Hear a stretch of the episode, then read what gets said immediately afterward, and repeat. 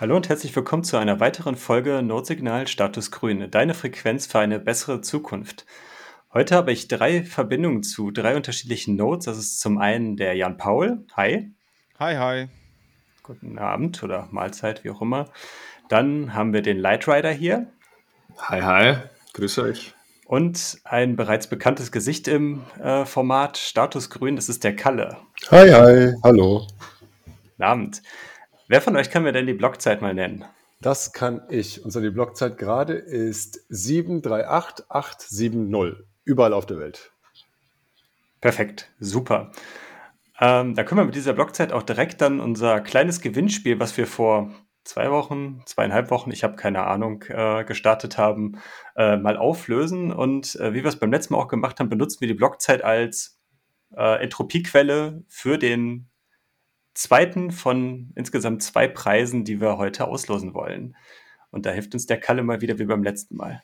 Genau, das ist ja schon bekannt. Hier wird nur gewürfelt anhand des Block-Hashes. Du musst dich korrigieren, nicht der Blockzeit, aber das Block-Hashes ist auch äh, random. Und wenn ich das tue, soll ich das schon sagen, wer rauskommt dabei? Du kannst mir die Nummer sagen und dann ja, veröffentlichen wir. Dann, dann, gucke ich hier direkt mal in unserer Liste nach, also wer das dann ist. Bei Block 738870 gewinnt mh, hm, Gewinner Nummer 19.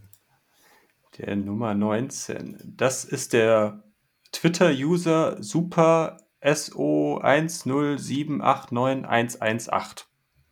Ich markiere mir das jetzt hier mal. Herzlichen und, Glückwunsch und lustiger Name. Genau. Wahrscheinlich ein Bot, oder?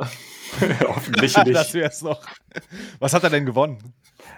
Genau, wir haben, wir haben zwei Preise ausgerufen äh, vor den einigen Wochen und das ist ein einmal so ein wunderschönes Seedsigner Case von Notsignal, wo unser Logo drauf ist an der Seite mit entsprechendem äh, Cover. Das war bei der ursprünglichen Ausschreibung noch nicht dabei. Das hat der Kalso jetzt kürzlich erst mit äh, in seinen 3D-Druck mit aufgenommen. Also es gibt jetzt ein Cover und das Case. Und dazu gibt es noch eine Packung von den Bitbonks von der lieben Yvette, die die Bitbonks ja so mittlerweile überall in die gesamte den Dachraum verteilt. Also jetzt auch letzte Woche bei in Plochingen lagen sie auch in jedem Bett irgendwo und äh, ja, das ist dann der zweite Platz und damit herzlichen Glückwunsch. Super. Uh. Damit wir noch ein bisschen die Spannung aufrechterhalten, den ersten Platz gibt es am Ende der Folge, damit ihr auch schön dran bleibt. Supi, dann wollen wir mal noch eine kurze Vorstellungsrunde machen, gerade jetzt dann der Lightrider, der jetzt ja bei uns im Format noch nicht da war. Yo, ich bin der Lightrider. Ähm, ich, also die meisten werden mich wahrscheinlich jetzt an der Stimme von irgendwelchen YouTube-Videos kennen. Das wurde mir zumindest beim letzten Event gesagt, dass die Leute immer so meinten, na, deine Stimme, die kenne ich doch irgendwoher. Genau, ich äh, mache ab und zu so lustige YouTube-Videos, falls die irgendjemand kennt. Ähm, aber meiste Zeit bin ich eigentlich auch am Lightning-Netzwerk beschäftigt, was mein Name auch suggeriert, was aber nicht heißt, dass ich mich jetzt wahnsinnig gut damit auskenne. Nee, ähm, ich bin Webdeveloper, ähm, arbeite mit Fulmo. Ähm, wir bilden das Lightning-Netzwerk und bin hier in Berlin, wo übrigens morgen wieder Meetup ist, bei Friedel Richter, wo man mit Lightning bezahlen kann, nicht mit IOTA, falls das hier jemand denkt. Und ja, genau, dann schauen wir mal, über was wir heute reden. Sehr schön. Super. Ja, ja, Paul, mach weiter. Äh, weiß nicht, Kalle, vielleicht magst du den äh, Zuhörern nochmal kurz in Erinnerung rufen, wer du bist, was du jo. so machst. Äh, auf jeden Fall danke für die Einladung. Ich bin Kalle, ich bin ähm, vor allem Developer, Lightning Netzwerk Developer. Äh, ich baue an mehreren Projekten mit, äh, zum Beispiel LNBits, Lightning Tipbot und solche Sachen. Ähm, außerdem auch dabei bei Bitcoin Sozial. Das war der Grund, warum ich schon mal hier war. Das ist ein Kollektiv, wo wir äh, Aufsätze, Essays und so weiter veröffentlichen auf Deutsch. Und ähm, genau, danke für die Einladung. Schön hier zu sein. Sehr gerne, sehr gerne. Cool, dass ihr da seid. Äh, Jan Paul, sollen wir die Boosts jetzt noch machen oder sollen wir das auch am Ende machen, damit wir jetzt erstmal zum Themenblock kommen? Ja, lass uns mal mit den Themen einsteigen, dann machen wir die Boosts irgendwie am Ende. Das ist gut. Perfekt. Juti, dann äh, worüber wollen wir heute Abend denn reden? okay, über gar nichts. Ähm, über gar nichts. Nein, ähm, äh, wir äh, wollten nochmal über das Oslo Freedom Forum sprechen. Ähm, das hat ja letzte Woche stattgefunden, richtig, ne? Letzte Woche. Ähm, das wird äh, von der Human Rights Foundation organisiert und Kalle und Lightrider waren unter anderem auch mit dabei und deswegen haben wir die beiden Kollegen eingeladen, dass sie so ein bisschen erzählen können, ähm, ne, worum ging es eigentlich beim Oslo Freedom Forum, äh, was hat äh, Bitcoin dort zu suchen. Ähm, genau, das sind so die grob die Themen, die wir uns heute vorgenommen haben. Genau. Vielleicht fangen wir damit mal an, dass wir so mal grundsätzlich die Leute abholen. Ich glaube, die meisten haben schon davon gehört, aber vielleicht erzählt ihr noch mal ganz kurz, ähm, was ist die Human Rights Foundation und ähm, was ist dieses Oslo Freedom Forum? Das ist ja jetzt nicht das erste Mal, dass das stattgefunden hat. Weiß nicht, Lightrider, magst du kurz erzählen? Ja, ich kann mal zumindest das sagen, was ich jetzt weiß. Ähm, die Human Rights Foundation ist eben eine Menschenrechtsorganisation, im Prinzip vergleichbar auch mit Amnesty International, aber jetzt nicht in der Größe. Also wenn man jetzt auf Wikipedia oder so nachguckt, äh, ist, ist schon noch ein größeren Unterschied zwischen Amnesty International und der Human Rights Foundation, aber es geht im Prinzip um das Gleiche. Also es ist eine Menschenrechtsorganisation und die veranstaltet einmal im Jahr das ähm, Oslo Freedom Forum, das OFF. Das Ganze wurde, so, soweit ich das verstanden habe, ursprünglich als Gegenveranstaltung, als Gegenveranstaltung zum äh, Weltwirtschaftsforum in Davos angefangen, deswegen ist es auch ein ähnlicher Zeitraum. Wird aber jetzt so nicht mehr verkauft, aber eigentlich war das Ganze mal als, als Gegenveranstaltung gedacht und das Ganze ist sehr amerikanisch, würde ich sagen. Die Human Rights Foundation ist auch, äh, also sind über, sehr viele aus den USA, die dort mitwirken und arbeiten. Ähm, Oslo wurde aber deswegen gewählt, weil dort immer der Friedensnobelpreis verliehen wird. Das war mir auch nicht bewusst. Ähm, die anderen Nobelpreise werden in Stockholm verliehen, aber dieser eine eben in Oslo. Und deswegen hat man sich dafür entschieden. Und es war dann abends sogar mal eine Veranstaltung in diesem Raum, in dem der Friedensnobelpreis verliehen wird. Ja, das ist im, im Grand Hotel im Ballsaal. Da war auch einmal eine Abendveranstaltung vom Forum aus. Genau das ist mal so, was ich dazu sagen kann. Kalle, du weißt sicher auch noch was.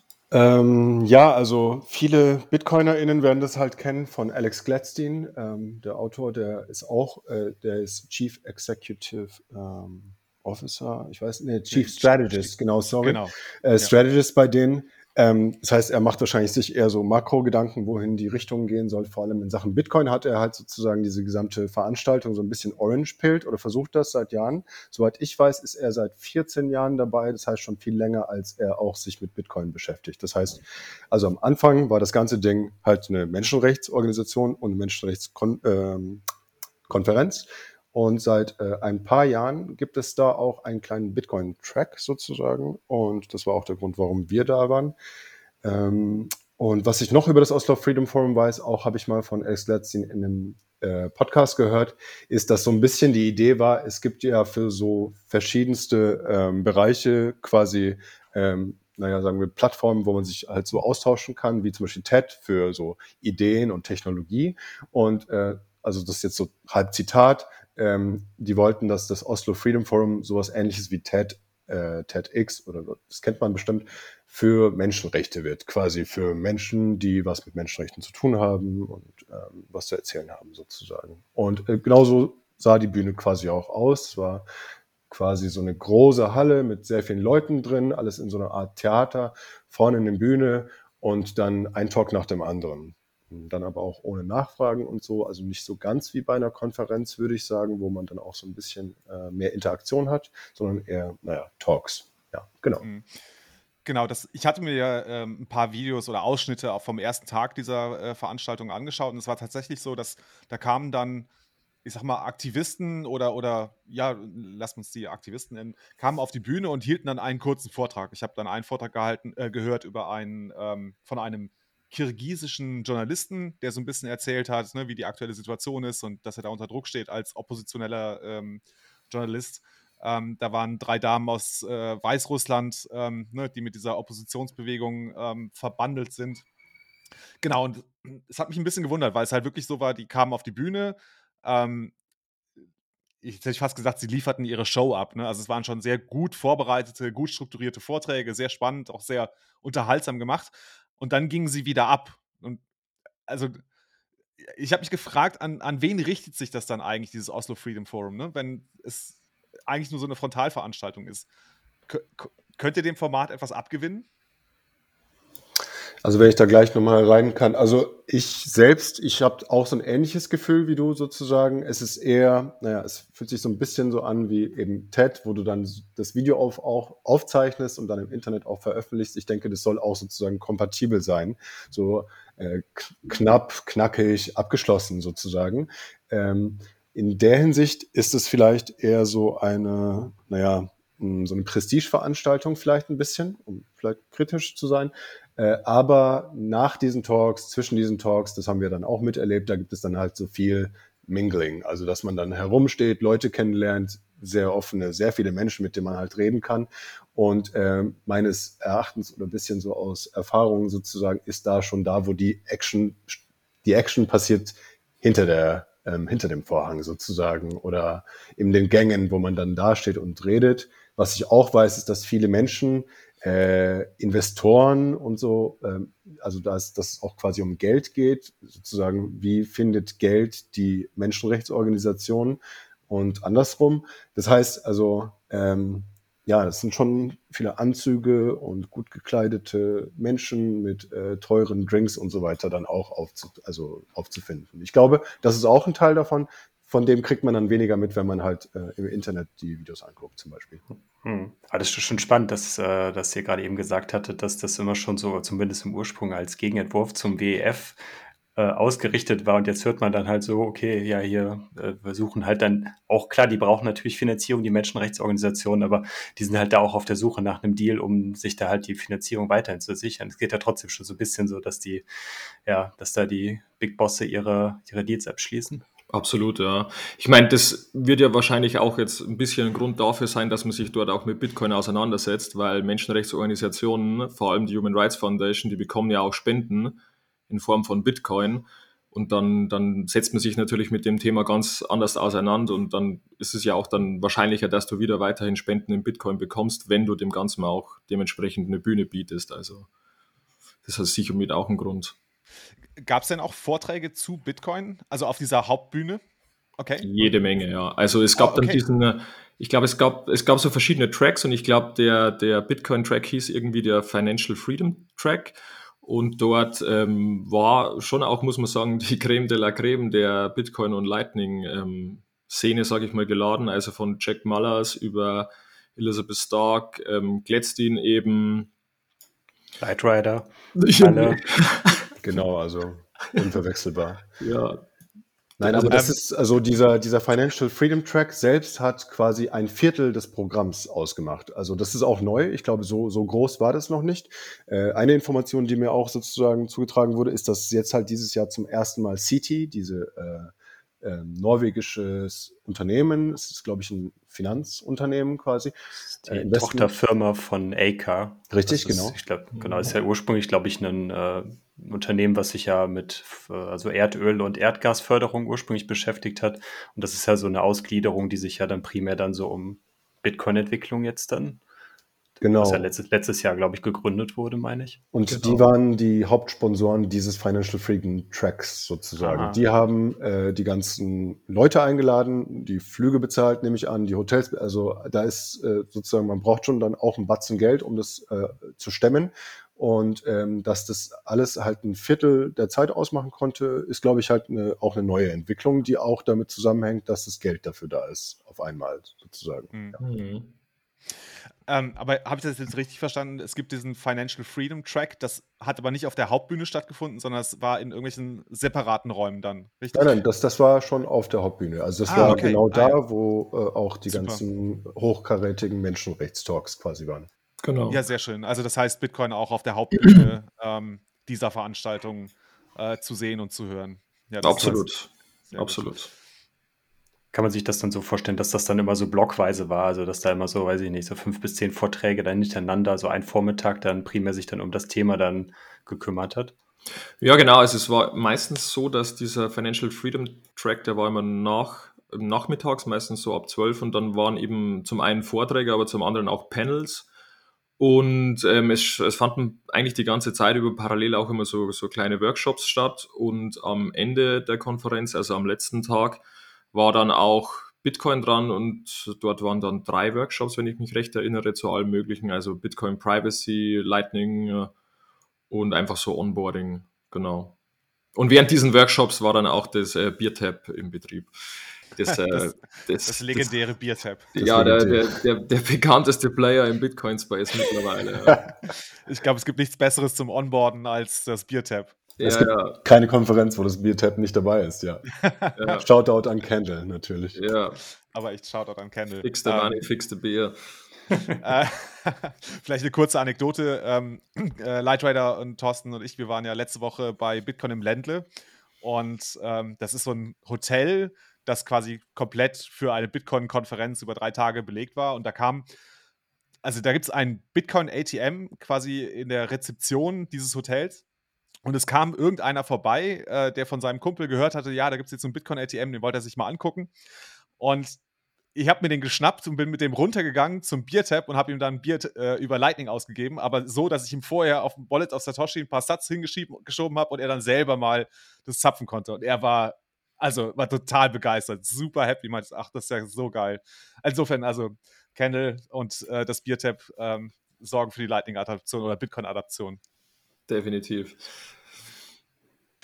Ja, sehr schön. Ähm, was mich nochmal interessieren würde, äh, habt ihr euch, äh, ja, also ich gehe mal davon aus, dass ihr auch so ein paar von diesen Vorträgen und Workshops ähm, mitgenommen habt. Ähm, Gibt es irgendwie so ein, zwei Key Takeaways für euch, so Dinge, die irgendwie nochmal bei euch hängen geblieben sind, was wir machen im Bitcoin-Space, um ähm, so Menschenrechtsorganisationen und Aktivisten zu unterstützen? Ähm, ja, also ich sage mal so, in den Vorträgen kam, da, kam davon auch einiges rüber, aber ich muss gestehen, so viele habe ich dann gar nicht gesehen, weil meistens stand ich an dieser Lightning Lounge, die wir hatten. Das war eben so ein, so ein richtiger, ja, man kann sich vorstellen wie so eine Art Messestand und wir waren eigentlich auch so der einzige Stand in der Größenordnung und waren da auch direkt am Eingang präsent. Deswegen hatten wir eigentlich auch relativ viel, äh, in Anführungszeichen, Laufkundschaft. Und dort kamen eben immer wieder Leute aus den verschiedensten Bereichen vorbei. Und das Witzige war eigentlich schon, dass, dass ziemlich viele ähm, über Bitcoin schon gut Bescheid wussten. Also die wussten, dass es das gibt. Und es gab auch viele, die ähm, vor allem aus dem Journalismusbereich, die berichtet haben, dass ähm, sie bereits Bitcoin-Spenden annehmen und dass das ziemlich gut funktioniert und dass das eben auch wichtig ist für sie. Also ähm, das war auch mal ganz anregend, irgendwie so aus dieser deutschen Bubble rauszukommen, in der Bitcoin unsagbar böse und schlecht ist, sondern dass es halt wirklich auch Menschen auf dieser Welt gibt, die das Ganze brauchen und die das Ganze auch nutzen und dass das für die wichtig ist und dass man das einfach, dass man das auch wirklich nicht vergessen darf. Und ähm, eins ist mir da ganz besonders im, im Gedächtnis geblieben, das war ganz am Ende, da kam eine Frau und meinte, ob es denn nicht mit Bitcoin auch möglich wäre, ähm, Frauen zu helfen, die quasi von, von häuslicher Gewalt betroffen sind, dass sie quasi durch Bitcoin Mittel bekommen, um einen Teil des gemeinsamen Vermögens, das sie mit dem Ehemann haben, irgendwie für, für sich irgendwie in Sicherheit zu bringen, weil sie meinte, in den meisten Ländern ist es so, dass eben der Mann auch komplett über das Vermögen der beiden verfügt und dass eben viele Frauen einfach schon allein aus dem Grund nicht aus dieser toxischen Beziehung oder was auch immer ausbrechen können, weil, weil sie dann völlig mittellos wären.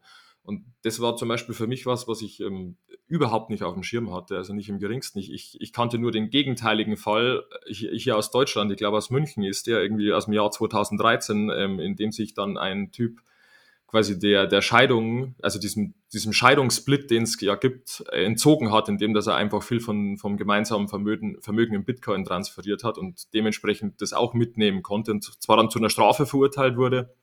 Aber die Strafe war natürlich geringer als wie das Vermögen, das er in Sicherheit gebracht hat. Ja.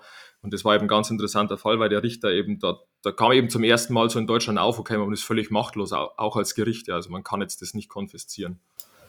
Ja, das, das Thema ist ja tatsächlich ein ziemlich wichtiges, also auch über dem Umbrella-Term sozusagen finanzielles Patriarchat. Es gibt auch viele Länder, in denen tatsächlich einfach gesetzlich der Ehemann mit unterschreiben muss, damit sich eine Frau ein Konto eröffnen kann. Also sogar das Fiat-System ist quasi sozusagen abgeschränkt, beziehungsweise nur Männer haben da irgendwie so eine Vertragsmacht äh, sozusagen.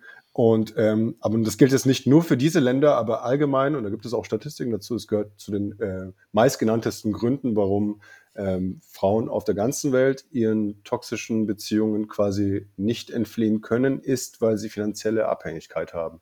Und ähm, da gibt es ja immer, also auch einige Stories, über die auch übrigens Alex Gladstein berichtet. Ähm, vor allem, da gibt es so eine tolle Geschichte aus Afghanistan mit Roya Mahbub, glaube ich, heißt sie. Sie war nämlich auch da auf der Konferenz. Ähm, da mh, haben sie in Afghanistan vor allem äh, junge Frauen IT-Jobs quasi besorgt und die auch ausgebildet und sie gleichzeitig mit Bitcoin bezahlt, äh, was einfach im Fiat-System einfach nicht geklappt hätte. Das muss man sich mal irgendwie auf der Zunge zergehen lassen. Da muss dann entweder der Vater oder halt der Ehemann sagen, okay, du darfst arbeiten, das ist schon mal ein Problem, aber du darfst dann auch noch Geld selbst verfügen, selbst benutzen sozusagen. Ähm, ja, und Bitcoin ist da halt eine sehr offensichtliche und perfekte Lösung sozusagen für solche Mhm. Zwecke. Mhm. Hm. Das ist wirklich ähm, einer der Punkte, die mich auch am meisten äh, bei Bitcoin reizen, ne? dass du ähm, entkommen kannst aus einer finanziellen Abhängigkeit. Ne? Bei uns der, ist es eine ganz andere Form, aber das ist wirklich, es gibt Menschen, die sind finanziell abhängig. äh, Aus den Beispielen, die ihr gerade erzählt habt, ne? vor allem Frauen, die davon abhängig sind, dass die Männer ähm, ihnen überhaupt Geld überlassen, dass sie gar kein Konto eröffnen können und so weiter. Ähm, und dass das halt zu einer ähm, ja, äh, zu Empowerment, ich weiß nicht, das, der deutsche Begriff ist, glaube ich, Ermächtigung führt. Ne? Also, dass die ähm, überhaupt in die Lage versetzt werden können, ihre ureigensten Rechte, nämlich Freiheitsrechte und Grundrechte, überhaupt wahrzunehmen. Das geht nicht, wenn du kein Geld hast, ne? wenn du vollkommen finanziell abhängig bist. Sehr schön. Das, ist, ne- das freut mich sehr zu hören, dass das äh, auch beim OFF jetzt nochmal herausgestellt wurde, ähm, was Bitcoin da tatsächlich ermöglichen kann.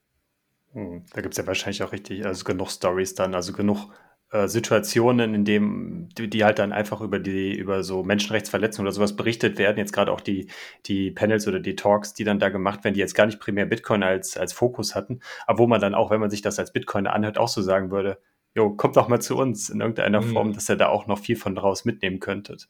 Absolut. Ich meine, es, war- es war zum Beispiel dann auch am Ende des, äh, von, vom letzten Workshop hat dann auch so eine Frau berichtet, dass äh, sie ist äh, hier in der westlichen Welt quasi Menschenrechtsaktivistin, äh, ist aber ursprünglich aus Eritrea und sie meint zum Beispiel, es ist für sie fast unmöglich gewesen, ähm, Geld nach Hause zu schicken an ihre Verwandten oder an, an Bekannte, weil die dann vor Ort Probleme kriegen würden, wenn quasi auf dem Kontoauszug oder bei der Bank ihr Name auftaucht. Die würden in Schwierigkeiten kommen und dass sie eben extrem froh war, dass sie dann irgendwann Bitcoin entdeckt hat, weil das dann plötzlich möglich war, dass sie denen Geld schickt, ohne dass die jetzt irgendwie in Schwierigkeiten kommen.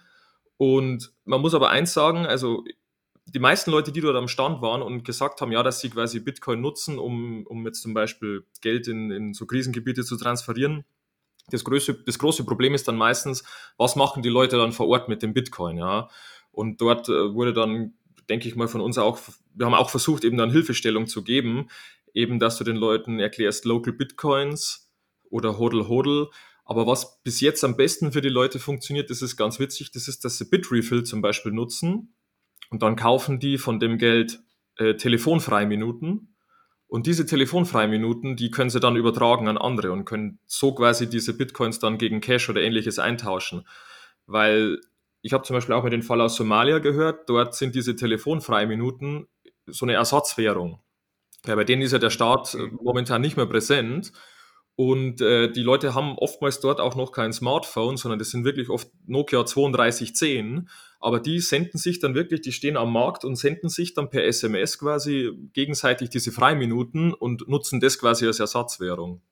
Ja, das ist in vielen Ländern tatsächlich sowas wie ein PayPal-Ersatz. Also wenn man, Ja. ich meine, all diese Firmen, die wir einfach jeden Tag, jeden Tag verwenden, die gibt es ja einfach in vielen Ländern nicht und da gibt es dann einfach gar nichts. Und in vielen Ländern Afrikas zumindest ist es so, dass diese äh, Freiminuten ne, oder Guthaben, Guthaben auf der Handy-SIM-Karte wie Cash verwendet werden kann. Natürlich ist es halt eines der schlechtesten Bezahlmethoden, die man sich so ausdenken kann, weil es extrem zentralisiert ist und absolut Zensur äh, unresistent. Also es kommt auch immer wieder vor, dass, also ich meine, du musst halt in der Datenbank einfach nach einem Namen suchen, dann findest du die Telefonnummer, dann kannst du es halt äh, quasi ähm, einfrieren, das gesamte Konto. Aber genau wie Lightrider das gerade gesagt hat, man muss sich das so ein bisschen vorstellen, wie das Bitcoin halt als internationales Zahlungsmittel verwendet werden kann. Und dann steht da auf dem Markt halt jemand rum und der kann es dann sogar in Local Cash, also in, in Papiergeld auch umtauschen, sozusagen, dieses was über Bitrefill eingeladene Handyguthaben ist, sozusagen. Also da gibt es dann lokal wieder die ganzen Strukturen, die diese Menschen schon aufgebaut haben, um sich irgendwie selbst zu helfen. Und Bitcoin nimmt, übernimmt da sozusagen tatsächlich äh, die Rolle von internationalem Banking, wenn man so möchte. Ja. Mhm. spannend. Mir war gar nicht so bewusst, dass man Bitrefill, also es hört sich zumindest jetzt so an, dass man das quasi global einsetzen kann. Weil ich dafür, jetzt habt ihr von dem Beispiel mit den Telefonminuten äh, erzählt, dass ich das kaufen kann. Ähm, Gibt es noch andere Möglichkeiten, Bitrefill zu nutzen? Also, weiß nicht, hier so eine Amazon-Gutscheinkarte kann ich hier kaufen, das weiß ich, aber ähm, wie ist das, wenn ich in, weiß nicht, irgendwo in Zentralafrika bin oder in, in Afghanistan? Na, Bitrefill fragt nicht, woher du bist. Also äh, du kannst, Bitrefill ist KYC-free, du kannst da einfach äh, die App installieren und auf die Webseite gehen und kriegst dann Gutschein zugestellt über die App oder halt per E-Mail sozusagen und die kann man dann sogar weiterverkaufen. Also es gibt auch ein reges Geschäft auf der Welt mit äh, Gutscheinen sozusagen, äh, seien es Amazon-Gutscheine oder Google Play Store oder was auch immer. Das ist sozusagen auch wieder Currency für manche Leute, die das verwenden müssen. Also vor allem Scammer auf der ganzen Welt verwenden zum Beispiel das. Äh, wenn der Prinz aus wo auch immer dich anschreibt, dann will er meistens halt heutzutage keine Banküberweisung mehr haben, sondern halt einen Google Play Store Gutschein von 200 Euro oder sowas. Ähm, das heißt, die haben quasi Gegenwert. Und äh, Bitrefill ist da, ja, du kannst dir das vorstellen, dass jemand gibt dir Bitcoin und dafür, also 20 Euro Bitcoin, dann kann ich dir 20 Euro Handyguthaben kaufen. Also eine einzelne Person kann sowas wie eine Exchange werden mit Hilfe von Bitrefill. Ja. ja.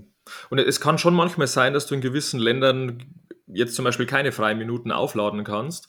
Aber Anita, Anita Posch äh, meinte dann zum Beispiel, dass, dass es auch viele Leute gibt, die quasi in Südafrika, weil dort ist Bitrefill relativ gut verbreitet, die laden dort dann ähm, diese Freiminuten auf und schicken sie dann wiederum zu Verwandten, zum Beispiel in Botswana oder so, ja. Also da, da gibt es die wildesten Möglichkeiten.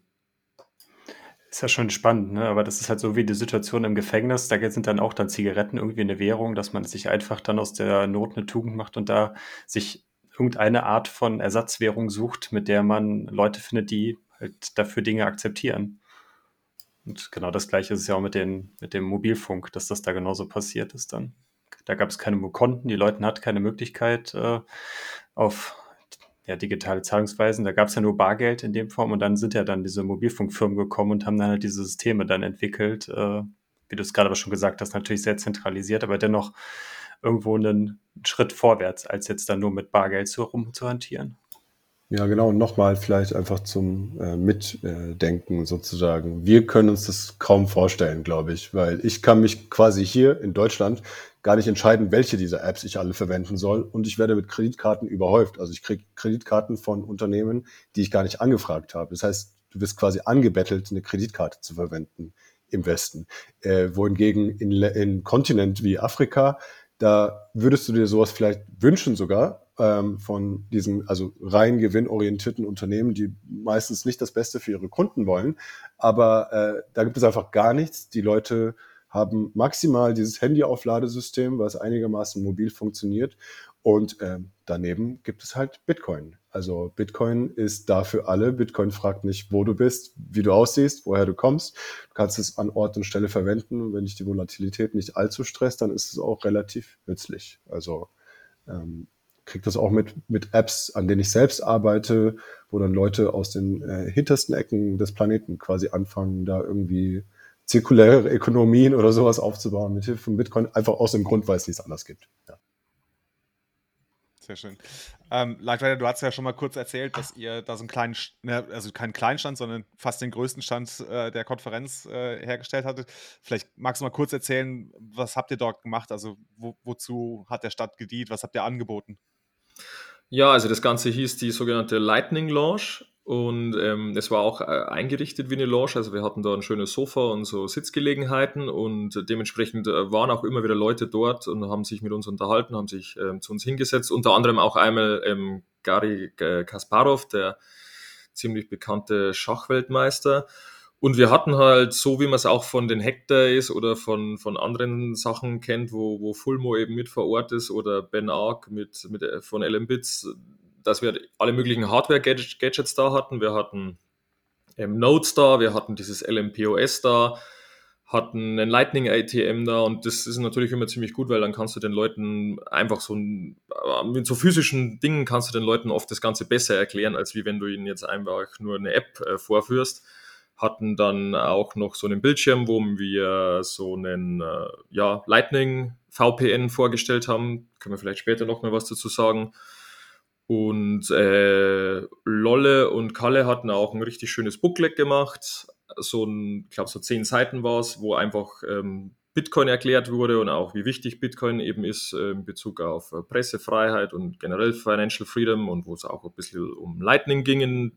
Das haben wir dann dementsprechend verteilt und ja, hatten einfach alle möglichen Lightning und Bitcoin-Dinge dort, die man so vorstellen kann, vom Hardware-Wallet bis zum POS-System. Und das Biertap nicht zu vergessen. Das war nicht am Stand, das wurde ah, am Stand okay. ständig weiterentwickelt. Das kam dann später ähm, beim, beim ähm, äh, kam dann später beim Workshop zum Einsatz, aber am Stand hatten wir es nicht. Ich glaube, das, das, das hätte wahrscheinlich, das wäre zu Allmann-Style so. gewesen. Ja, ja, ja, es ist besser so, dass es am Stand nicht da war. Dafür war das Bild, äh, Bier zu billig. Ähm, genau, aber dieser Stand, also so ein bisschen zur Vorstellung. Wir, die Idee von diesem Stand war halt, dass wir sozusagen einen Ort schaffen, an dem Bitcoiner und Nicht-Bitcoiner sich treffen können. Ähm, es hat auch ganz gut geklappt. Wir waren, wie gesagt, halt relativ zentral. Das heißt, super viele Menschen sind einfach vorbeigelaufen und dann stehen geblieben und dann diese ganzen Gadgets angeguckt. Und wir sind halt viel in sozusagen in Gespräche gekommen. So, wer seid ihr? Wieso habt ihr Fragen oder so?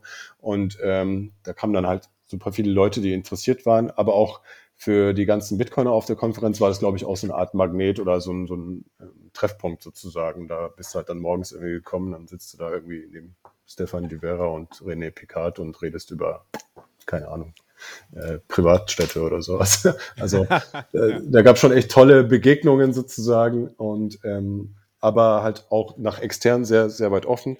Ich hatte auch eine tolle Begegnung, vielleicht kann ich es auch kurz erzählen, mit äh, zwei Herrschaften, die so ein bisschen ähm, verwirrt herumstanden. Dann habe ich sie angesprochen und gefragt, wer sie sind. Und die waren äh, von ähm, DVB, Democratic Voice of Burma. Das ist ähm, eine Medienorganisation aus äh, Malaysia, die halt durch die ganzen äh, politischen Probleme dort vor äh, etlicher Zeit ähm, in die Niederlande quasi emigriert sind und von dort aus ihre Aktivitäten betreiben und so ein bisschen äh, Pirate-mäßig nach Malaysia sozusagen funken, um dort äh, quasi oppositionelle ähm, Inhalte zu verbreiten. Und diese beiden Leute standen da und haben dann eine Million Fragen über Bitcoin gehabt, alles Mögliche, wirklich so von, äh, wie kann man das verwahren und wie funktioniert es mit dem Preis und sonst was, also wirklich ganz Grundlegendes. Dann habe ich sie gefragt, warum haben sie denn so viel Interesse? Und dann haben sie mir diese Geschichte erzählt und dass sie halt eine Spende von, dem, äh, von der HRF bekommen haben Bitcoin-Spende und noch nicht wissen, wie sie das verwahren sollen, sozusagen. Sie haben es bekommen, aber sie verstehen halt noch nicht sozusagen, wie geht das überhaupt, dass man Bitcoin besitzt dann, physisch tatsächlich auf dem Hardware-Wallet dann. Äh, und ähm, ob sie äh, ob, ob, äh, ob sie Hilfe bekommen könnten dabei, um Bitcoin-Spenden auf ihrer eigenen Webseite zu ähm, empfangen. Was ich da sehr spannend fand, also ich habe natürlich dann irgendwie alles Mögliche angeboten. Was ich aber sehr spannend fand, ist, dass deren größte Sorge tatsächlich, äh, und da können wir vielleicht auch ein bisschen zu diesem, wie kommt Menschenrechtsorganisation und Bitcoin, wie, wie passt das zusammen? Ähm, die hatten halt die größte Sorge ist, wie werden wir unser Executive Board damit überzeugen können und wie werden wir dieses PR-Problem von irgendwie dem Umweltproblem von Bitcoin und so weiter, wie können wir das richtig kommunizieren nach außen, damit wir eine Organisation werden können, die Bitcoin-Spenden akzeptiert. Also es waren zwei Menschen, die selbst sehr davon überzeugt waren, dass es hilfreich ist für sie, aber andererseits vor diesem öffentlichen Druck oder den öffentlichen äh, Fragen, die dann kommen würden, sozusagen gar nicht wussten, wie sie damit umgehen sollen. Fand ich auch sehr spannend, ja. Mhm. Cool, also spannend. Ähm, was hast du denen mitgeben können? Also wie sie sich da positionieren können? A, also jetzt, wenn ich es richtig verstanden habe, einmal intern gegen ihrem, gegenüber ihrem eigenen Board, als auch gegenüber der Öffentlichkeit.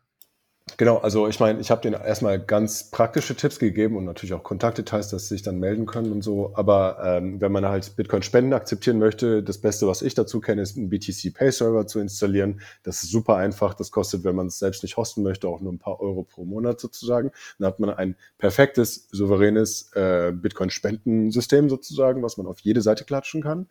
Und andererseits habe ich denen halt erklärt, wie das mit den Hardware-Wallets funktioniert, warum man eine Hardware-Wallet haben sollte, weil wir Bitcoiner halt unseren Laptops nicht vertrauen oder unseren Handys nicht vertrauen, dass wir ein eigenes Gerät haben, äh, was die Keys verwaltet sozusagen. Das haben sie auch relativ schnell verstanden. Und dann ich meine, die, die, diese allgemeinen Fragen, was ist mit dem äh, äh, ökologischen Fußabdruck von Bitcoin und äh, wie verkaufen wir das unserem Executive Board? Natürlich gibt es da viele Argumente. Ich glaube, da habe ich schon auch ein paar Schritte auf sie zu, bin ich ein paar Schritte auf sie zugegangen. Ich meine, Bitcoin verbraucht einfach viel Strom etc. Aber warum glaube ich, dass das einerseits nicht so schlimm ist, wie es oft dargestellt wird, andererseits vielleicht sogar den Stromverbrauch, den es ja tatsächlich auch hat, auch wert ist, weil es einen großen Mehrwert sozusagen bietet. Ähm, wie Sie damit dann vor Ort mit Ihren Leuten umgehen können, kann ich den natürlich nicht viel einfacher machen. Also dafür braucht man schon so ein bisschen, muss man drin sein erstmal. Ähm, aber ich glaube, so die ersten Schritte sind Sie schon gegangen, ja. Hm. Ich finde das auch generell spannend, weil ich weiß, ich weiß nicht, war es hier die Wikimedia Foundation oder CCC, auf jeden Fall irgendwelche von auch andere deutschsprachige oder irgendwelche anderen gemeinnützigen Organisationen, die ja vorher schon mal Bitcoin angenommen haben, die jetzt ja dann auch, ich weiß nicht, ob es dieses oder jetzt Ende letzten Jahres auch war, gesagt so, nö, wegen dem, äh, dem ganzen äh, Energiefat äh, nehmen wir jetzt kein Bitcoin mehr an, weil das äh, ja beult ja die äh, quasi oder erhitzt ja dann die Ozeane. Und das ist dann natürlich schon spannend, dass, äh, dass jetzt auch so kleine Organisationen auch schon da sich direkt zu so positionieren oder wollen, dass, dass das Thema von der Öffentlichkeit, dass da nicht so ein großer Druck dann nachher entsteht. Aber da ist ja wie so häufig dann Aufklärung dann oder ja Bildung das, das große Thema. Ja, ich habe da auch meine spezielle Meinung zu solchen Schritten. Also auch das mit der Wikimedia Foundation finde ich sehr kritisch, dass sie das gemacht haben. Natürlich, einerseits ist es halt ähm, so ein bisschen scheinheilig, weil, weil die Wikimedia Organization ist egal, ob die Spenden äh, akzeptiert oder nicht. Das verändert halt einfach nichts am ökologischen Fußabdruck von Bitcoin. Das sollten sie sozusagen ehrlich nach außen kommunizieren. Unsere Entscheidung verändert gar nichts, sozusagen. Außer, dass es vielleicht am Ruf von Bitcoin so ein bisschen lokal was verändert, aber nicht, wie Bitcoin funktioniert und wie viel Strom es verbraucht. Einerseits das. Andererseits, ähm, man sieht auch, woher diese Organisationen kommen. Sie brauchen Bitcoin tatsächlich nicht so sehr wie andere Organisationen auf dieser Welt. Also zur Erinnerung, das Ganze mit Human Rights und Bitcoin hat ja angefangen mit Wikileaks damals, äh, auch als Satoshi noch da war. Und Wikileaks, äh, denen wurde das Konto gesperrt, denen wurden die Kreditkarten gesperrt und PayPal wurde gesperrt. Also da, die hatten am Ende einfach nichts mehr und es gab nur noch Bitcoin. Und dann gab es ja dieses auch ähm, bekannte Zitat von Satoshi, dass er gesagt hat, lass lieber nicht machen. Uh, we don't want to kick the Hornets Nest. Wir wollen das Hornissennest noch nicht äh, hier noch nicht kicken sozusagen und das FBI und das CIA oder sowas auf uns äh, locken. WikiLeaks, WikiLeaks hat es dann trotzdem gemacht, hat trotzdem Bitcoin äh, empfangen. Julian Assange hat es immer wieder gesagt, dass es eine der wichtigsten Entscheidungen auch damals war, weil sie sonst finanziell nicht weitergekommen wären sozusagen. Also wenn so eine westliche Organisation wie Wikimedia sagt, wir wollen Bitcoin nicht, glaube ich, da hängt mehr PR und ein bisschen Ideologie dahinter, als dass ein praktisches Problem, eine praktische Lösung zu einem praktischen Problem wäre. Es gibt viele Organisationen auf der Welt, die diesen Luxus nicht haben und die sehen halt die Sache anders.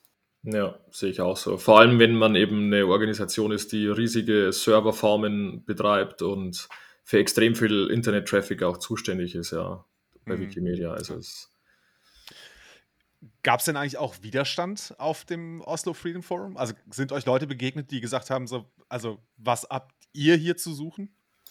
Das war meine, äh, meine äh, wichtigste Frage, die ich immer mit mir mitgetragen habe. Also ich kannte das Oslo Freedom Forum auch schon davor und wusste auch, dass sie was mit Bitcoin zu tun haben, aber dadurch, dass jetzt Bitcoin so ein fast zentralen Punkt dort langsam erreicht, habe ich mich auch gefragt, ich kenne nicht so viele Menschenrechtsmenschen, äh, Menschen, äh, wie nehmen die das denn auf und ist es nicht komisch? Einfach diese Frage habe ich mehreren Leuten gestellt. Ist es nicht komisch, dass hier Bitcoin so einen großen Raum sozusagen einnimmt?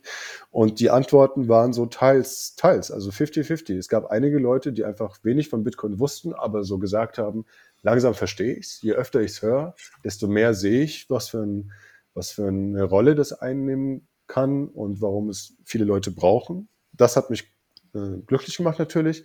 Andererseits äh, habe ich tatsächlich auch Leute getroffen, die so ein bisschen, also so ist schon ein bisschen weird. Was hat das genau mit irgendwie Menschenrechten zu tun?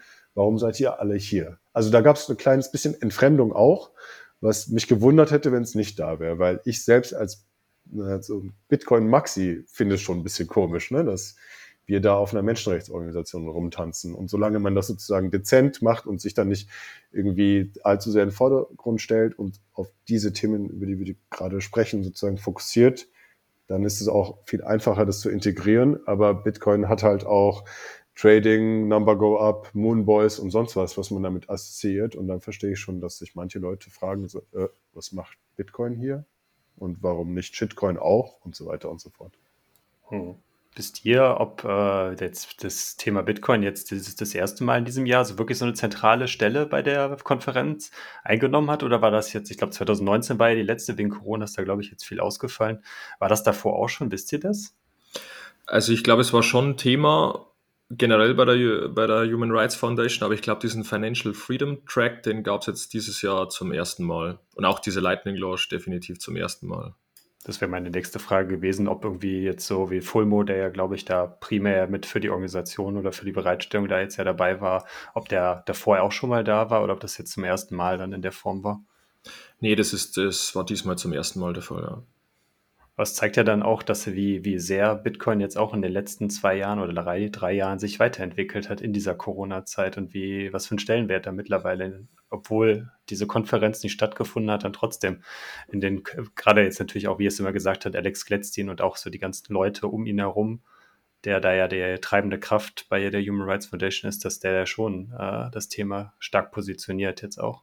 Ja, ja, das ist also nicht nur Bitcoin hat sich ja auch weiterentwickelt, sondern auch, und das finde ich äh, so eine wahnsinnige, wichtige Arbeit, die Alex Letztin dort macht, aber es gibt halt auch Anita Posch, äh, kann man damit erwähnen, und noch ein paar andere weniger bekannte und hoffentlich mehr Menschen, die das auch sozusagen weiterführen.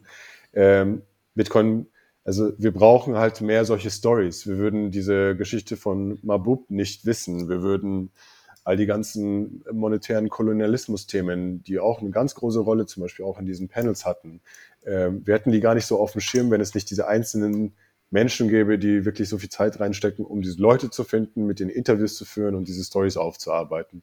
Ich glaube, da ist also, vermute ich, einfach ein enormes Potenzial noch weltweit sozusagen auszuschöpfen da. Was natürlich schade ist, dass es so wenige Leute gibt, die sich wirklich ganz stark auf dieses Thema fokussieren. Ja ich hoffe, dass da das HRF und das Oslo Freedom Forum auch so ein bisschen daran mithelfen können, Leute zu inspirieren, zu sehen, das ist das, was mich an Bitcoin eigentlich am meisten interessiert und da möchte ich irgendwie Finger rein und äh, versuchen, diese Stories mit der Welt zu teilen. Ja, ich meine, ich stimme dazu 100% zu und ich finde das auch ein wahnsinniges, wahnsinnig spannender Bereich von Bitcoin und für mich auch eigentlich einer der spannendsten Bereiche an Bitcoin. Aber wenn du dann hinschaust, dann ist es lustigerweise auch der Bereich, den, an dem am allerwenigsten Interesse besteht. Ja, ich hätte das ehrlich gesagt auch gar nicht vermutet, aber mir hat dann ähm, das ein bisschen die Augen geöffnet, wenn du zum Beispiel auf die großen YouTube-Kanäle hinschaust, zum Beispiel jetzt beim, beim Blogtrainer, als der dieses äh, Video gemacht hat über über das OFF und die Menschenrechtssituation mit Bitcoin, dann war das sein schlechtestes Video was er über die letzte Zeit irgendwie rausgehauen hat. Ja. Du meinst von der Anzahl der Menschen, die Genau, von der haben. Anzahl der Views und so. Und, und wenn du sowas natürlich immer machst, dann, dann wäre das natürlich jetzt nicht unbedingt gut für, dein, für deinen Kanal. Oder auch wenn du hinschaust, zum Beispiel bei Anita Posch, die hat schon so unfassbar viel Content zu dem produziert. Das ist unglaublich. Aber wenn du dir die Abonnentenzahlen anschaust, ja, und wenn du dir dann die Abonnentenzahlen anschaust von irgendeinem Clown, der vor seinem Lambo rumhüpft und der fast um ein tausendfaches mehr Abonnenten hat, ja gut, dann, dann ist die Sache ja klar. Thorsten, können wir uns schon darauf einstellen, dass äh, hier Notsignalstatus Grün die am schlechtesten und am wenigsten gehörten Folgen sind. Aber das ist nicht der Grund, warum wir es machen, weil wir Klicks generieren wollen, sondern weil wir halt, ähm, wir hatten ja die Anita auch schon mal bei uns in der Sendung, ähm, weil wir genau da auch rein wollen, ne? genau mit diesem Format auch zu zeigen, ähm, ne, welche sozialen Auswirkungen kann Bitcoin haben, wo können wir mit Bitcoin versuchen, die Welt ein bisschen besser zu machen. Und da ist es halt, also uns ist es extrem wichtig, dass wir eben diese Gespräche haben, dass das in die Kanäle kommt ähm, und auch gerne der Aufruf an die Community, ne? bitte unterstützt so Leute wie die Anita und äh, auch den Roman. Ich glaube, der Roman hat das ja auch erkannt, ähm, worum es eigentlich geht, aber schaut es euch Absolut. an, hört es euch an. Das mhm. ist das, was darum geht es am Ende. Ja. ja. Vor allem, wenn du zum Beispiel heute hinschaust, kam dieser Artikel von der Financial Times raus, dass irgendwie 26 Experten irgendwie sich an den, an die, an Kongress oder wen auch immer in der US-Politik gewandt haben und quasi gesagt haben, hey, Vorsicht, ein System, bei dem du bei Passwortverlust all deine Funds verlierst, ist nicht sicher. Aber dass quasi auch genau diese Technologie, dass wenn, dass wenn du eben dein, dein Passwort verlierst, dass, dass genau dasselbe System dich auch davor schützt, dass dir keiner was wegnehmen kann das, das wird überhaupt nicht betont. Ja, es geht nur um dieses, oh Gott, wir brauchen einen Customer Support bei Bitcoin, aber dieser Customer Support nimmt dir dann eben auch all deine Funds weg, wenn äh, Diktator XY den Befehl dazu gibt. Kannst es manchen Leuten einfach nicht recht machen. Naja, aber sie, ähm, werden, sie werden kommen. Ne? Früher oder später werden sie um die Ecke kommen müssen und werden es erkennen, dass, es, dass das auch einen Vorteil hat. Ähm, ja. Ich, ich habe ich hab da so eine kleine These auch, warum diese Themen vielleicht noch nicht so viel Aufmerksamkeit äh, generieren, wie, äh, sagen wir nochmal, Moonboy-Themen, Number Go Up-Themen zum Beispiel, Lambos und so. Äh, ich glaube auch, also vor allem beim Blocktrainer, ist es halt einfach auch ein eingesessenes Publikum sozusagen. Die sind viele Menschen, die aus bestimmten Gründen schon eingestiegen sind sozusagen. Es macht da, ich glaube, es ist nicht so ähm, nicht so ungewöhnlich, dass ein neues Thema, ein neuer Blickwinkel sozusagen in einem Kanal nicht so viel Aufmerksamkeit erzeugt. Aber ich glaube, ich bin stark davon überzeugt und das ist aus meiner persönlichen und das hat also wenig im Internet, sondern wirklich von Mensch zu Mensch, wenn ich mit meinem Umfeld, was nichts mit Bitcoin zu tun hat, darüber rede und ihnen erkläre, warum ich Bitcoin so faszinierend finde und dann diese Themen anspreche. Das ist das, womit ich die meisten Leute catche. Das ist wirklich, da merkt man, da gehen die Ohren dann sozusagen auf einmal auf und wenn Sie zum ersten Mal hören, dass es ein Werkzeug gibt, mit dem sich so viele Menschen auf der Welt endlich irgendwie befreien können und ähm, ja, sich aus sich, sich helfen können sozusagen. Und so, vielleicht dauert es einfach auch noch ein bisschen länger, bis mehr Menschen das hören. Ich hoffe, dass am Ende dieses Thema irgendwie auch äh, zentraler wird. Mhm. Absolut. Ich glaube auch, äh, das ist ja auch das Thema, was wir jetzt auch schon ein paar Mal angesprochen hatten, an, ähm, auch jetzt mit unserer Frauenfolge vor zwei Wochen oder wann es war, warum, warum wir so wenig Frauen im Bitcoin-Space haben. Und ich glaube aber auch gerade, gerade diese Themen sind halt prinzipiell dann auch Themen, die Frauen dann eher in diesen Space ziehen würden, als jetzt die Reihen, wie du es gerade so schön beschrieben hast, äh, Moon, Moon Boys oder äh, Number Go Up äh.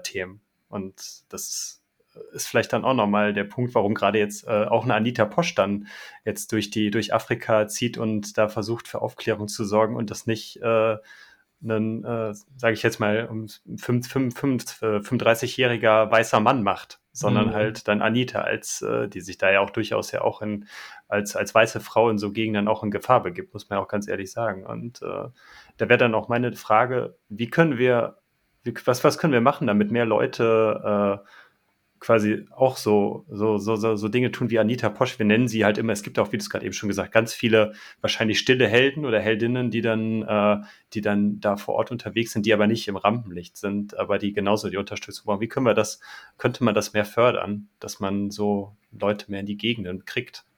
Ja, ich glaube, dass, dass das einfach dauert, äh, auf jeden Fall länger dauern wird als die anderen Phasen, die Bitcoin durchgemacht hat, sozusagen. Mhm. Also Bitcoin hat sich ja selbst schon in den äh, neun, zehn Jahren oder zwölf Jahren, wie auch immer, wie lange wir schon da sind, schon selbst verändert. Also am Anfang waren es halt die Cypherpunks und die Leute, die irgendwie zensurresistent oder anonym Geld verschicken wollten, sozusagen. Irgendwann später sind erst die Leute dazugekommen, die dann dachten, dass das irgendwie eine libertäre Utopie erzeugen kann. Irgendwann später sind dann die Leute dazugekommen, die von dem Ganzen eigentlich nichts wissen wollten, sondern Lambos haben wollten, sozusagen. Und auch das entwickelt sich in Zyklen und in Phasen. Ich glaube, dass diese Aufgabe von Bitcoin ist die schwierigste Aufgabe, weil die braucht halt Arbeit on the ground. Da muss man rumlaufen und man muss irgendwie wie bei Bitcoin Beach äh, Kindern irgendwie helfen, so, aus sozial schwachen Haushältern helfen, wie bei Bitcoin Ekasi, die denen irgendwie Essen servieren, paar Satoshis geben und äh, Surfkurs geben und wie bei Bitcoin Lake irgendwie rumlaufen und die einzelnen Geschäfte ansprechen und so. Also mich würde es nicht wundern, wenn dieser Teil von Bitcoin noch weiter, noch ein Jahrzehnt sozusagen auf sich warten lässt. Vielleicht, was heißt warten lässt, aber so lange dauert, bis es sozusagen zum Blühen kommt. Ich glaube aber, ich bin sehr optimistisch, weil es gibt genug Leid auf der Welt es gibt genug Leid und es gibt hier die Lösung. Ich sehe mhm. keine technischen Probleme sozusagen. Und äh, was Bitcoin bisher immer gezeigt hat, ist, dass solange es am Leben bleibt, solange wird es sich ausbreiten und immer mehr Menschen hören davon. Und äh, wie ich meinte, es gibt so viele Menschen, die einfach vom Ganzen nichts wissen wollen, einfach nur, wie kann es armen Menschen, äh, betroffenen Menschen auf der Welt helfen. Und mhm. diese Menschen sind da draußen. Ich glaube, sie warten halt drauf, dass dass, dass sich die Nachricht so ein bisschen mehr verbreitet. Vielleicht ist es auch einfach so, dass, dass einfach die westliche Welt auch mal irgendwie betroffen sein muss von, von irgendeiner Zensur. Weil ich meine, wenn man sich jetzt die Hodler von Bitcoin anschaut, dann würde ich sagen, dass ein verschwindend geringer Prozentsatz Bitcoin hält, weil sie eben äh, irgendeiner Zensur entgehen wollen oder irgendwelchen Restriktionen, während aber der Großteil der Bitcoin-Hodler das Ganze natürlich äh, schon auch mit spekulativen Hintergedanken hält. Und vielleicht kommt irgendwann die Zeit, dass auch wir hier im Westen oder wo auch immer quasi genau deswegen Bitcoin plötzlich brauchen, weil wir Transaktionen machen wollen, weil es vielleicht dann CBDC gibt, etc. Die Frage ist nur, was ist dann schlimmer, ja? Und also wollen wir das unbedingt, ja, dass wir in so eine Situation kommen? Ähm, ich will es nicht, aber wenn es mhm. so sein sollte, dann ist Bitcoin zumindest da, ja. Hm. Finde ich, ist ein sehr guter Punkt. Ich habe äh, vor ein paar Wochen einen Workshop gegeben. Ähm, also war ein Kreis von, ich glaube, 30, 35 Leuten. Aber der, der es wirklich verstanden hat, war derjenige, der gesagt hat: so, Ich bin homosexueller Mann, ich lebe seit 20 Jahren mit meinem Ehemann zusammen und ich weiß mich glücklich zu schätzen, dass ich hier frei ne, in meiner Sexualität leben kann. Aber er hat gesagt, also für ihn ist Bitcoin deshalb interessant, weil es ihm eine Möglichkeit bietet, falls sich mal hier der Wind drehen sollte, dass er dann eine Möglichkeit hat, wieder rauszukommen. Ne? Also er hat genau gesehen, wo eben dieser zensurresistenten Eigenschaften von Bitcoin, wo sie für ihn wertvoll werden können. Und ich glaube, ihr habt da beide einen echt guten Punkt angesprochen. Ähm, uns fehlt, glaube ich, äh, hier in unserer saturierten westlichen Welt ähm, einfach de, de, ne, die Sensibilität dafür, dass es zensurresistentes Geld braucht. Ne? Dass man vielleicht mal in Situationen kommt, wo man ähm, ja, sieben Sachen, seine sieben Sachen zusammenpacken muss und raus muss oder sich schützen muss vor äh, einer irgendwie von außen drohenden äh, kommenden Bedrohung. Mhm. Ich meine, du, du hast ja auch in der westlichen Welt Punkte, wo du zensurresistentes Geld brauchst und wenn du zurückdenkst, dann waren ja genau das die Dinge, wo Bitcoin groß wurde, nämlich Silk Road. Genau für das hast du ja zensurresistentes Geld benötigt, auch in der westlichen Welt.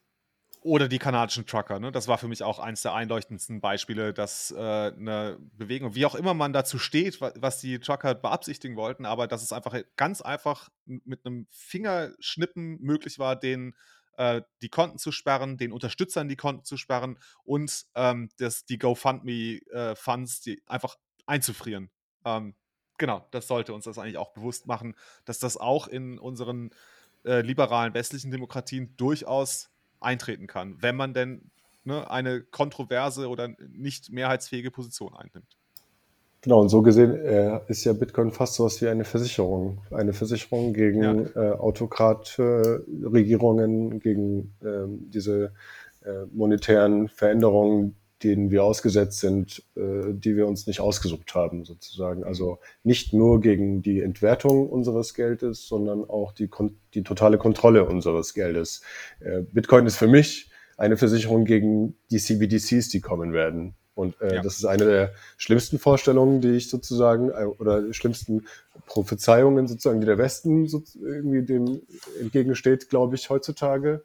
Äh, und äh, sobald wir die haben, äh, werden wir bestimmt auch, also nicht weniger, sondern mehr Zensur auch erleben.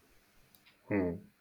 Und gerade jetzt durch die ganzen ich nenne sie jetzt mal Krisen der, der, der jüngsten Vergangenheit, äh, zeigen ja dann auch, wie schnell es dann auch, wenn man denn so ein bisschen noch weiter zurückblickt, so in die 20er, 30er Jahre des vergangenen Jahrhunderts, wie schnell es dann auch gehen kann, dass dann aus einem in Anführungszeichen geregelten westlichen Land, auch wenn es natürlich die Situation damals eine andere war als heute, wie schnell sich da dann auch dann äh, eine Diktatur dann mit dem Nationalsozialismus dann entstehen kann, aus wirtschaftlicher äh, Not, die dann durch die Hyperinflation bei Weimarer Republik etc. dann entstanden ist. Und das kann natürlich jetzt auch irgendwann wiederkommen. Ich meine, wir haben die höchste Inflation seit, weiß ich nicht, 40 Jahren oder sowas hier jetzt in Europa.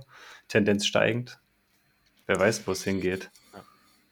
Ja, und überall auf der Welt steigt halt der Autoritarismus an, sozusagen, wie du schon gesagt Absolut. hast. Also in Kanada ähm, es ist wirklich völlig egal, welche Meinung man hat. Es ist wirklich auch egal, auf welcher Seite man des politischen Spektrums sich ansiedelt oder was man denkt, was gerade richtig oder falsch ist.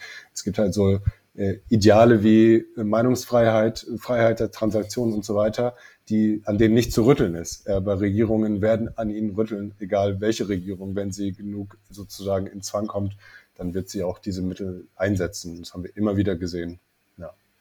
Ich würde ganz gerne nochmal über eines dieser Tools sprechen. Ähm, wir haben es ganz kurz am Anfang des Gesprächs angedeutet äh, gehabt. Ähm, äh, Lightrider, du hilfst mit oder wirkst mit beim Thema LNVPN. Ähm, vielleicht kannst du mal kurz erklären, ich bin mir nicht sicher, ob die Zuhörer sich was darunter vorstellen können. Ähm, also vielleicht einmal ganz kurz abholen, was ist ein VPN ähm, und dann was machen wir mit LNVPN und wofür können wir es dann ein, äh, einsetzen? Okay, ja. Also ein, äh, ein VPN ist quasi ein, äh, ein, Tunnel, den du erzeugst von deinem lokalen Rechner, zum Beispiel jetzt zu irgendeinem Server. Und ähm, so kannst du quasi deinen äh, Internet-Traffic, den du hast, über diesen Server quasi laufen lassen, sodass, wenn du auf irgendeine Website gehst, dann sieht diese Website nicht deine IP, die du lokal benutzt, sondern die von dem Server, wo quasi dein Internetverkehr rauskommt.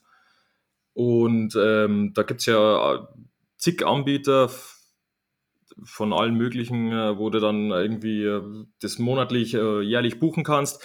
Es ist nur so, dass ähm, du meistens dann Kreditkartendaten hinterlegen musst oder eine E-Mail-Adresse brauchst oder ähnliches. Und im Vorfeld von, vom Oslo Freedom Forum meinte eben Alex Gladstein sogar, ja, ähm, gibt es denn da nicht irgendwie was mit Lightning? Wäre doch cool, wenn's, wenn man quasi einen, einen VPN mit Lightning kaufen kann. Und daraufhin haben dann eben hier Leute aus Berlin gesagt, ja cool, ähm, das schauen wir uns an, das könnten wir doch einfach selbst bauen und haben sie dann auch gemacht. Und es ist jetzt einfach ein ganz normaler äh, VPN, äh, erreichbar unter lnvpn.net und dort kannst du einfach ähm, bestimmte Server dir aussuchen. Es gibt, glaube ich, fünf Locations und dann noch eine Laufzeit dazu. Also der ist auch stündlich buchbar. Das ähm, soll quasi wie so eine Art Wegwerf-VPN sein, eben für Dissidenten oder ähnliche, die jetzt einfach schnell fix ähm, Zugang über einen VPN brauchen, weil eben irgendwie bei ihnen der Internetzugang äh, blockiert wurde. Und dann können die einfach mit Lightning zahlen und hinterlassen quasi absolut keine Spuren, weil es eben ohne einen Account ist, es ist ohne E-Mail-Adresse, ohne KYC natürlich und ohne Kreditkarte. Und es gab dann lustigerweise auch schon Rückmeldungen ähm, von jemandem aus Russland, der den VPN genutzt hat, nicht weil er so gut und so toll ist, aber weil er einfach noch äh, unterm Radar von der russischen Regierung ist, was bei den ganzen größeren VPN-Anbietern eben nicht der Fall ist. Und das Coole an der ganzen Geschichte ist aber vielleicht jetzt nicht unbedingt, dass man hier ähm, mit Lightning den VPN baut, weil ähm, das wäre schon lange möglich und dafür braucht man jetzt nicht unbedingt Lightning aber es zeigt eben, dass man einfach bestehende Web-Services mit ähm, zum Beispiel LN-Bits, das ist, ähm, läuft im Backend und erzeugt äh, die Invoices und LMBits hat eben auch eine schöne API, dass man als Developer ähm, jetzt einfach alle möglichen Web-Services, die bereits existieren, nachbauen kann mit Hilfe von Lightning. Dass man Lightning zum einen zur Authentifizierung benutzt. Das ist bei dem äh, nicht der Fall, weil man soll sich ja nicht authentifizieren. Aber Lightning eben auch für die Bezahlung. Und, und, und jeder von uns weiß, äh, wie lästig es im Internet ständig ist, wenn du irgendeinen Service nutzen willst und du bist von mir aus auch bereit dafür zu bezahlen aber dann musst du eben wieder einen Account erstellen und du musst deine Kreditkartendaten eintippen. Und das ist einfach so ein äh, schöner Use Case, wo man einfach mal, oder ein schöner Showcase, wo man einfach zeigen kann, was man da mit Lightning jetzt schon alles machen kann. Und falls irgendwelchen Hörern andere Services einfallen, die man vielleicht auch mit Lightning nachbauen kann, dann lasst es uns doch wissen, weil ähm, diejenigen, die das gebaut haben, sind heiß darauf, jetzt alle möglichen anderen Services auch nachzubauen. Mhm. Genau, und auch mal kurz Kommentar von Kalle an alle Zuhörer, die irgendwas mit dem Web entwickeln. Wenn ihr Sachen baut, die man mit Lightning zahlen kann, würde ich viel mehr Geld im Internet ausgeben. ich will einfach nicht einen Artikel lesen und dafür meine gesamten Stammbaum irgendwie hinterlegen müssen. Also ja. bitte baut das Internet auf Bitcoin um und es wird viel mehr Geld fließen darauf, da bin ich mir sicher. Sehr gut. Ähm, vielleicht können wir noch mal kurz das ein bisschen bildlicher machen. Ähm, wie kann jetzt ein Menschenrechtsaktivist ähm, LNVPN konkret nutzen? Wozu braucht er das eigentlich? Gibt es da ein gutes Beispiel für? Ja, also es, zum Beispiel, wenn eben in seinem, seinem Land Internetzensur stattfindet oder wenn er einfach ähm, anonym zum Beispiel irgendwelche Files hochladen will, vielleicht jetzt äh, für Wikileaks oder ähnliches, dann geht er einfach auf diese Seite lnvpn.net. Ähm, er braucht dazu aber einen äh, VPN-Klienten und zwar nutzt die Seite den sogenannten WireGuard äh, VPN-Klienten, der ist Open Source. Und der wird auch von ziemlich vielen anderen VPN-Providern unter der Haube genutzt. Und er geht dann einfach auf diese Seite und äh, zahlt, er sucht sich den Server aus, sucht sich den Server aus, wie lange er den nutzen will, also wie lange will er diese getunnelte Verbindung haben. Und dann bezahlt er eben die Invoice und dann kann er sich einfach dieses äh, File entweder runterladen. Also das ist dann so ein Config-File, wo quasi diese Daten drinstehen, die er braucht für seinen Klienten. Entweder er lädt sich das File auf seinen, seinen Mac oder PC runter oder falls er die WireGuard-App auf seinem Handy hat, dann scannt er einfach einen QR-Code, der ihm dann, nachdem er die ähm, Invoice bezahlt hat, angezeigt wird. Und dann werden diese Configs automatisch in sein, in sein Handy übertragen. Und dann kann er den äh, VPN an- und ausschalten, wie er will. Also die genau. UX ist sozusagen großartig tatsächlich. Es ist Klick, Klick, Scan, Scan. Das war's. Und dann hat man VPN. Sehr cool. Äh, du hattest gerade angesprochen, für, gerade für so Menschenrechtsorganisationen, oder die halt dann äh, anonym was hochladen wollen in irgendeiner Form, findet auf den VPN-Servern irgendeine Art von Logging statt oder Nachverfolgbarkeit? Weil das ist ja dann auch dann eine Gefahr, dass man da dann als, sag ich mal, als autoritärer Staat dann zu den VPN-Betreibern prinzipiell hingehen kann und gibt mir mal alle eure, eure, äh, euren Traffic, der über euch gelaufen ist, damit wir herausfinden können, wo das denn herkam. Ja, also absolut natürlich. Ähm, äh, das, das ist immer möglich und man muss schon auch sagen, ähm, bei einem, wenn du den VPN nutzt, dann musst du quasi diesem ähm, Betreiber vertrauen. Ich kann jetzt äh, von meiner Seite her sagen, dass da natürlich kein Logging stattfindet, aber Don't Trust Verify. Es wird natürlich auch die Möglichkeit jetzt irgendwie geben, dort ein Audit zu machen für, für LNVPN und da kannst du dir dann irgendwie einen der Big Four holen, der dann dort ein, ein Audit macht. Aber erstens mal wäre das unfassbar teuer und zweitens, ähm, wer auditiert die Auditierenden? Also das ist ja immer so, so, ein, so ein Problem. Und deswegen musst du, musst du einfach dem VPN-Betreiber vertrauen. Ähm, du musst dir vielleicht dann auch immer überlegen, was du gerade mit dem VPN machst und äh, welche Server-Location du dann vielleicht auch wählst, dass du dort vielleicht selbst ein bisschen abwägen kannst. Vielleicht ein Beispiel wäre jetzt so im BitTorrent oder so File-Sharing-Sachen. Da weiß man ja auch relativ gut, dass das eigentlich nur in Deutschland so ein Riesenproblem ist. Aber wenn du das jetzt in anderen Ländern machst, dann interessiert das meistens absolut niemanden. Und dass du dort dann vielleicht so dein, dein, dein Use Case an das vielleicht ein bisschen anpasst und vor allem für so Menschenrechts- Sachen ist es dann oftmals so, wenn die jetzt irgendwie sich dann einen Server, der in Finnland gehostet ist, äh, aussuchen oder in der EU, dann müssen sie zumindest jetzt nicht so viel Angst haben, dass sie hier dann wegen irgendwelchen Files ähm, verfolgt werden, die sie jetzt vielleicht von Nordkorea aus hochladen.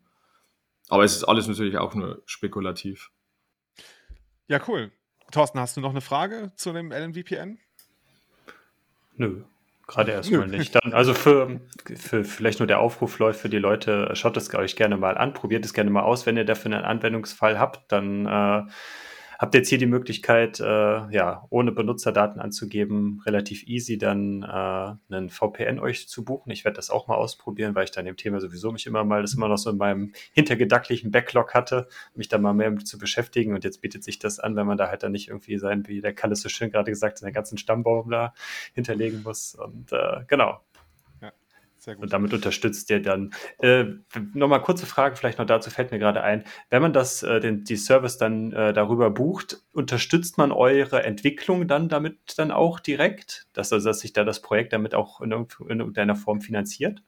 Ähm, ja, das ist richtig, weil diese Server, also diese VPN-Server, die sind ja auch von Leuten, quasi, werden ja auch von Leuten betrieben und das würde quasi von dem Ganzen bezahlt werden, dass diese Server mhm. betrieben werden können. Ja, super wo wir bei dem Thema sind, ich weiß nicht, bei welcher Folge wir darüber, der hat es gesagt, aber äh, ja, wenn man, wenn man nicht bezahlt, dann ist man selber das Produkt und wenn man halt was bezahlt, ist die Wahrscheinlichkeit, das Produkt zu sein, geringer als, äh, ja, wenn man was umsonst nimmt, weil es gibt ja, glaube ich, durchaus auch um äh, kostenlose VPN-Anbieter und Absolut, äh, da ist sowieso ja. die Frage, äh, also da, da stellt sich die Logging-Frage wahrscheinlich eher weniger.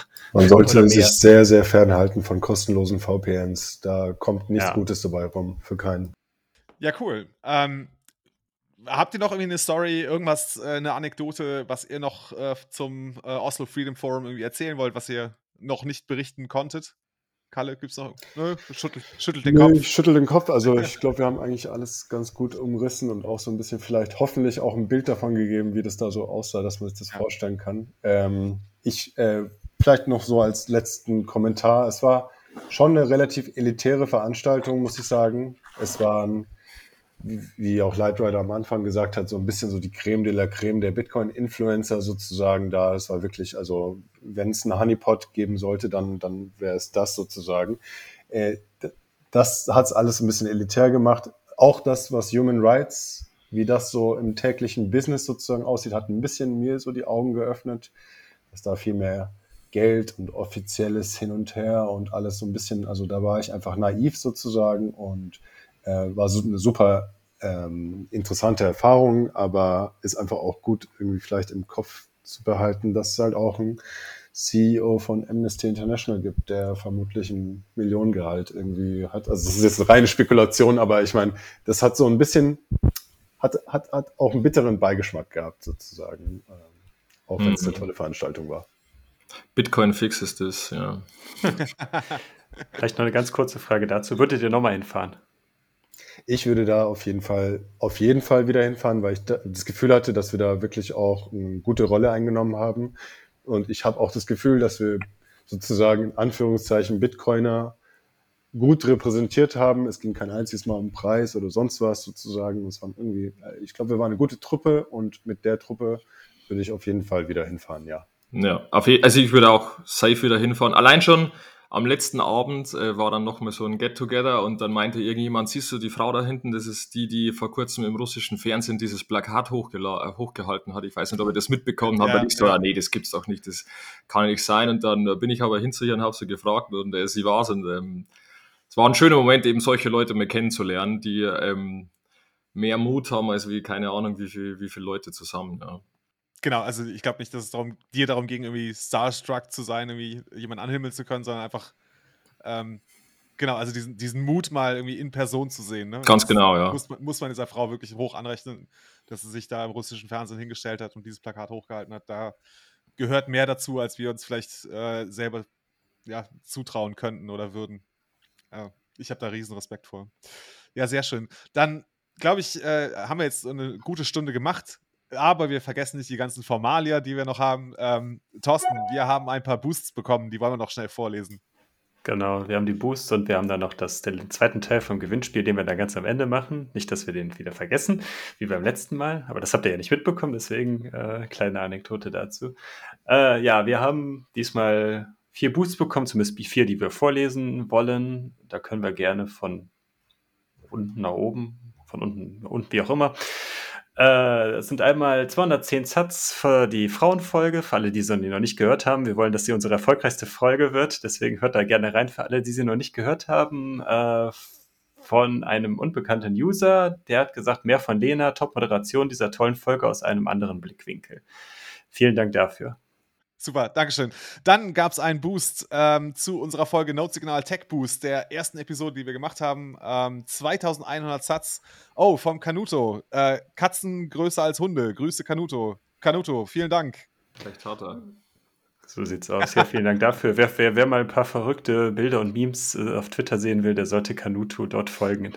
Absolut empfehlenswert, der hat's richtig ja, drauf. Vollgas. Absolut.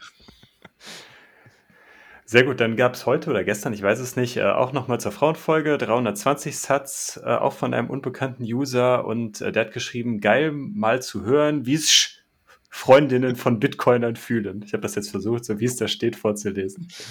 Vielen Dank Sehr dafür. Jo, danke. Und der letzte Boost, den wir vorlesen, gab es zu unserer äh, ja, äh, 42. Folge. Ähm, und zwar 1000 Satz für Cooks und Nutten. Ähm, vielen Dank an den unbekannten Spender. Ähm, aber aber äh, wir betonen es gerne hier nochmal. Ähm, alles, was wir so an äh, Boosts, also Sats reinbekommen über Boosts oder über Streaming äh, oder Spenden aus in irgendeiner anderen Form, ähm, werden wir zu gegebener Zeit wieder zurück in die Bitcoin-Community geben. Vielleicht so, so, Projekte wie LNVPN unterstützen damit. Ähm, genau, also wir äh, behalten da nichts von für uns freuen uns aber umso mehr für jeden, um jeden Boost, der reinkommt, ähm, weil wir das gerne, sehr, sehr gerne weitergeben. Und wer Gut. die Frauenfolge gehört hat, weiß, dass wir alle in glücklichen Beziehungen sind, dass wir keine Nutten brauchen.